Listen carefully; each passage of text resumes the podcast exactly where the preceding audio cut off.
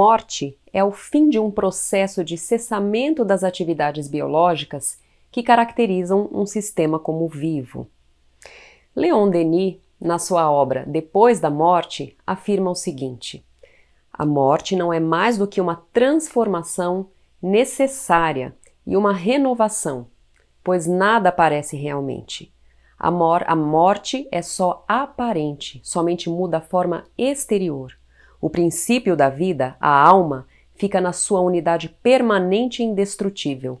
Esta se acha além do túmulo, na plenitude das suas faculdades, com todas as aquisições com que se enriqueceu durante a sua experiência terrestre luzes, aspirações, virtudes e potências. Eis aí os bens imperecíveis a que se refere o Evangelho, quando diz: Os vermes e a ferrugem não consumirão, e nem os ladrões a furtarão, pois são as únicas riquezas que poderemos levar conosco e utilizar na vida futura. A doutora Marlene Nobre, no livro Nossa Vida no Além, mostra que morrer é um processo complexo do ponto de vista física, físico, ele pode até ser fácil, mas ela diz o seguinte: complicado é desencarnar, é desprender-se a alma dos laços que a retém no plano material. Mas, como bem nos diz Leon Denis, a morte e a reencarnação que lhe segue, em um tempo dado, são duas condições essenciais do nosso progresso. Allan Kardec detalhou o mecanismo desse desprendimento da alma, usando os ensinos tanto que recebeu dos benfeitores espirituais, como das próprias entrevistas que ele fez com muitos desencarnados. Os principais tópicos listados por ele nós vamos ler aqui, porque são muito esclarecedores. Primeiro, a extinção da vida orgânica acarreta a separação da alma em consequência do rompimento do laço fluídico que a unia ao corpo. Mas esse desprendimento nunca é brusco e ele só termina quando não tiver mais nenhum átomo do perispírito unido ao corpo físico. O número de pontos de contato existentes entre o corpo e o perispírito é responsável pela maior ou pela menor dificuldade dessa separação no momento da morte. Se a união permanecer a alma poderá sentir a decomposição do próprio corpo, como acontece no caso dos suicidas. Já na morte natural, por velhice ou por doença, a separação é gradual. Para aquele que buscou se desmaterializar durante a própria existência, buscou bons valores, acaba esse desprendimento antes mesmo de acontecer a morte. Agora, para o homem mais materialista, mais apegado à matéria, é difícil e pode durar dias, semanas e até meses. Na transição da vida corporal para a espiritual, nós temos um momento de perturbação, a alma experimenta um torpor que paralisa momentaneamente as suas faculdades e que neutraliza parcialmente as sensações. É por isso que quase nunca testemunhamos de forma consciente aquele nosso último suspiro de vida material. Quando nós saímos desse torpor, só depois é que vamos ter um despertar, mais calmo ou mais agitado, dependendo justamente do nosso estado moral. Bom, além desses itens, nessa edição especial da Folha Espírita sobre a morte, foram questionados médicos e estudiosos do movimento espírita para sanar dúvidas bastante comuns de todos nós sobre esse tema. E nós vamos agora trazer aqui alguns exemplos muito bons. Como falar sobre a morte com crianças? Essa pergunta foi feita para a doutora Ana Paula Vecchio, que é pediatra da AME Goiás. E ela respondeu o seguinte para a Folha Espírita: Falar sobre a morte de alguém deveria ser tão natural e comum quanto falar do nascimento de um bebê. Por volta dos sete anos, a criança vai naturalmente começar a refletir e perceber a possibilidade da morte dos pais, dos avós, das pessoas que ela ama. E o medo de perder essas pessoas vai se tornando uma realidade.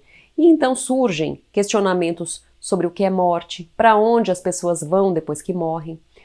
A gente tem que explicar que a vida tem seus ciclos e que, por exemplo, assim como as plantinhas que nascem, florescem e morrem, os seres humanos e todos os animais também têm a sua passagem pela Terra. e todos nós vamos nos reencontrar na verdadeira morada que é o mundo espiritual com os nossos entes queridos. Nós devemos falar sobre a desencarnação sem desculpas como virou uma estrelinha, virou um anjo, falar abertamente e permitir que a criança também expresse os seus sentimentos, medos e dúvidas. Outra pergunta: como consolar uma pessoa que gostamos e que perdeu alguém amado? O Dr. Flávio Brown, médico psiquiatra da AME Santos, foi quem nos respondeu. E ele explicou que não podemos medir o sentimento de alguém que passa por uma perda de alguém que ama. Cada um de nós já passou, ou está passando, ou vai passar por esse momento tão duro de uma despedida. E para que nós consigamos ser o ombro amigo de alguém que agora está passando por essa perda, basta sermos humanos, chorarmos junto, falarmos do amor vivenciado por quem partiu, sem julgar defeitos ou qualidades. E, mesmo sendo espíritas, não precisamos buscar uma superação rápida da dor, porque cada um tem o seu tempo. E devemos tentar, isso sim, oferecer uma atitude de solidariedade a quem está sofrendo essa perda. Outra pergunta: é adequado pedir uma mensagem daquele que já morreu? E quem nos responde é o Geraldo Lemos Neto, da casa de Chico Xavier, em Pedro Leopoldo. E ele fala o seguinte: não é adequado insistirmos em pedir notícias dos nossos familiares desencarnados.